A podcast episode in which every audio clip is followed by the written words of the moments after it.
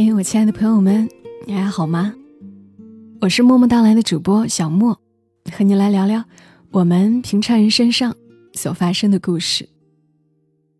今晚想和你来讲的这个内容，发生在一个听友身上，他很感慨的给我投来了一篇他写的稿，字里行间都透着心酸无助。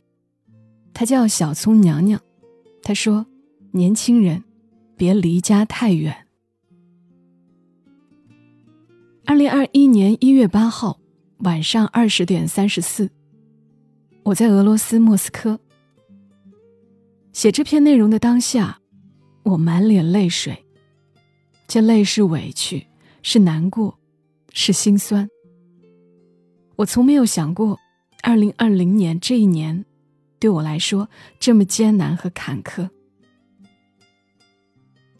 这让我不由得想起，这个杀手不太冷中，小女孩问杀手：“人生总是这么苦吗？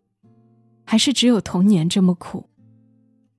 杀手说：“一直这么苦。”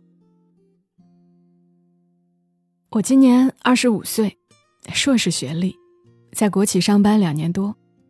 在二零二零年开启之前，我整个成长之路可以说是一帆风顺。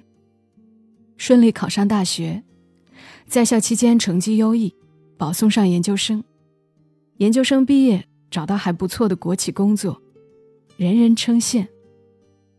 二零一九年，公司外派我到俄罗斯项目常驻，本该在二零二零年年中回国休假，却因为俄罗斯爆发疫情，阻断了回国之路。自此，我开启了艰难的回国路。二零二零年年中，由于俄罗斯新冠疫情确诊人数逐日递增，国境关闭，航班停飞。后续终于通航，公司却因为国内始终无法派人到项目上轮岗，导致我迟迟不能回国。直到十一月底，我终于再次和公司领导提起想要回国的意愿，领导同意了。于是开始了我的买票之路。第一次航班，十二月三号，起飞前五天熔断；第二次，十二月十号航班，起飞前三天熔断；接着，十二月十六号航班，因为抗体 IgM 假阳，无法起飞。刚得知消息的我，一个人坐在宾馆里嚎啕大哭。我无助。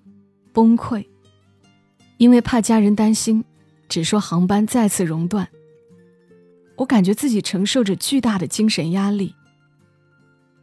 调整了一周后，数值终于正常，继续买回程机票。一月六号，起飞前五天熔断；一月八号，起飞前五天熔断；一月十四号的航班，起飞前七天被告知。春节前全部停飞。那一刻，绝望淹没了我，脑子里一片空白，随即又是大哭一场。我觉得自己太不容易了，太艰难了，一夜未眠。我开始想，为什么是我？为什么这样对我？我到底哪里做错了？驻外的二十个月，我已经承受了太多的精神压力。终于盼望着可以回国，就是这一场疫情打乱了所有正常的秩序，也击溃了我的精神。我强忍着自己的难过，和家人联系说年前没办法回去。最终，在看到年迈的妈妈在视频那头擦眼泪的同时，我绷不住了，跟着哭了起来。妈妈，四十二岁。才生下了我。我六岁多时，妈妈就一个人带着我四处谋生。妈妈虽然没什么文化，但性格很好，外向开朗，爱与人交谈。带着我谋生的那十多年，虽然日子苦，但是过得开心。后来我考上了大学，读了研究生，又找到国企的工作，妈妈特别以我为傲。走到哪儿都要提到我的成绩和工作。直到听到别人的夸赞，他脸上便出现满意的笑容。后来公司要派我出国，妈妈舍不得，出发前几天就开始哭。此时，他已经六十六岁了，而我只有二十四岁。我安慰妈妈：“一年就回来了，很快的。”我满心想着我要出国赚钱，回来给妈妈更好的生活。出国后，妈妈一个人在国内生活着，我也在国外按部就班的工作。直到发生疫情，把一切都打乱了。原本说好十二个月就会回家，变成了二十二个月。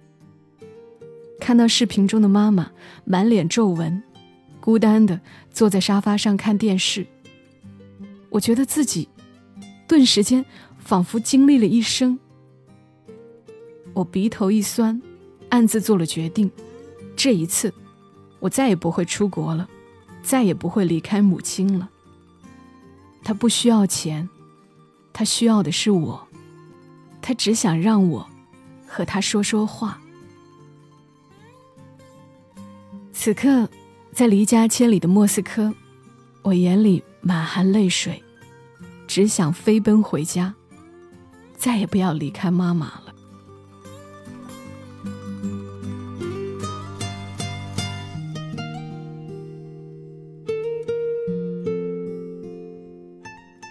读小葱娘娘的这篇投稿时，我的脑海里不停的闪现着我女儿软绵绵的脸蛋。他在我身上蹭来蹭去，然后他抱着我说：“妈妈，我们永远都不要分开。”他常常对我说这句话。每次他和我说这话的时候，我都会放下一切，和他亲昵的抱在一起，紧紧的抱着，享受这一刻的温柔和陪伴。然后他常常会说：“妈妈，好幸福。”每一次的拥抱都让我生出一些感慨，会觉得这一生其实可以很简单的，和家人和最紧要的人在一起，就是最最幸福的事情了。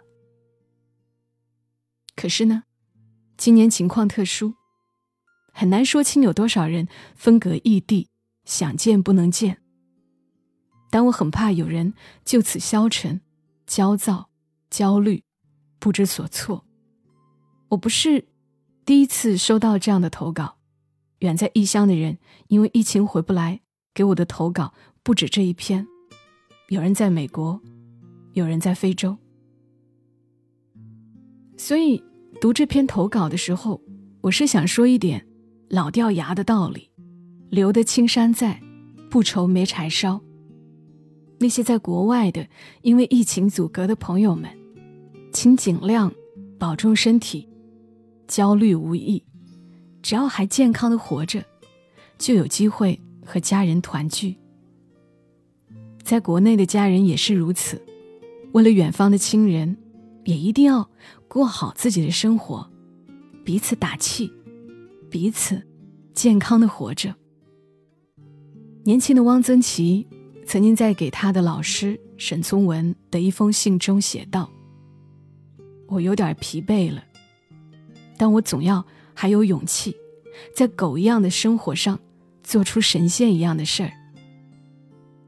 没钱，丢掉工作，创业失败，与家人不能团聚，失恋，被骗，遭受背叛等等。我想很多人都体会过狗一样的生活，但人一定还是要有期望的，要有想去做的事，要拥有一个目标。哪怕这个目标很小，哪怕是一粥一饭把自己喂好，也是值得去努力的事。如果被困住了脚步，不如就在方寸之间，努力的做点让自己快乐的、健康的事儿。希望听友小葱娘娘在莫斯科一切都好，身体健康。希望疫情早日过去，希望大家能够早日想回家。就回家，我们一起努力生活，一起加油。我是小莫，谢谢你听到我的声音，愿你一夜好眠。小莫在深圳，和你说晚安。